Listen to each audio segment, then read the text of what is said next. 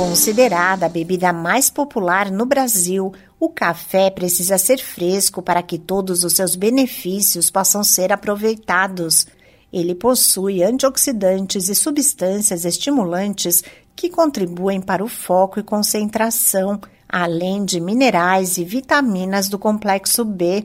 Geralmente tomamos café pela manhã para despertar, combater o sono e o cansaço, mas a bebida também pode ajudar no funcionamento do intestino.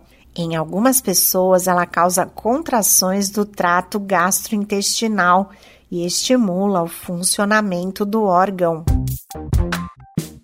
Olá, eu sou a Sig Aikmaier e no Saúde e Bem-Estar de hoje converso com a nutróloga Marcela Garcês sobre os benefícios do café para o funcionamento do intestino. Para parte das pessoas, o efeito estimulante é percebido cerca de 5 minutos após a ingestão da bebida. O café tem vários compostos bioativos que auxiliam na saúde do intestino. Em primeiro lugar, os antioxidantes, que eliminam, ajudam o organismo a eliminar toxinas e radicais livres, o que impacta positivamente não só a saúde do intestino, como a saúde do organismo como um todo.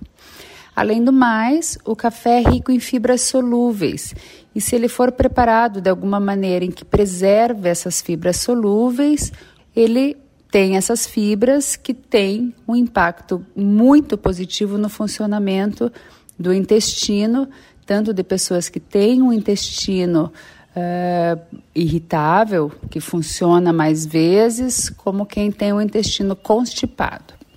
E além do mais, o café tem substâncias estimulantes independentes da cafeína, que não a cafeína, metilxantinas, que são estimulantes, que aumentam o reflexo gastrocólico em aproximadamente 30% da população. Mas é importante consumir outras fontes de fibras e não exagerar no consumo de café, recomenda a médica. E a quantidade de fibras proveniente dos cafés não é suficiente para dar o aporte diário necessário para o bom funcionamento do intestino. Portanto, ela não substitui o consumo de alimentos fontes de fibra eh, e aí eles têm que ser consumidos também, além do café. A quantidade recomendada de café que traz benefícios para a população em geral, inclusive benefícios para o funcionamento do intestino, é de 1 a 4 cafés ao dia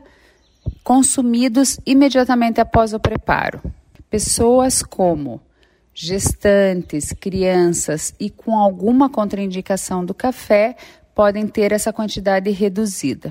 De acordo com a nutróloga Marcela Garcês, Pessoas que costumam ter intestino solto também podem tomar café. As pessoas que têm intestino solto podem se beneficiar do consumo adequado do café, até porque 70% da população não sofrem esse estímulo dos componentes do café no aumento do reflexo gastrocólico, que é o que faz com que o intestino funcione de forma mais acelerada após o consumo do café.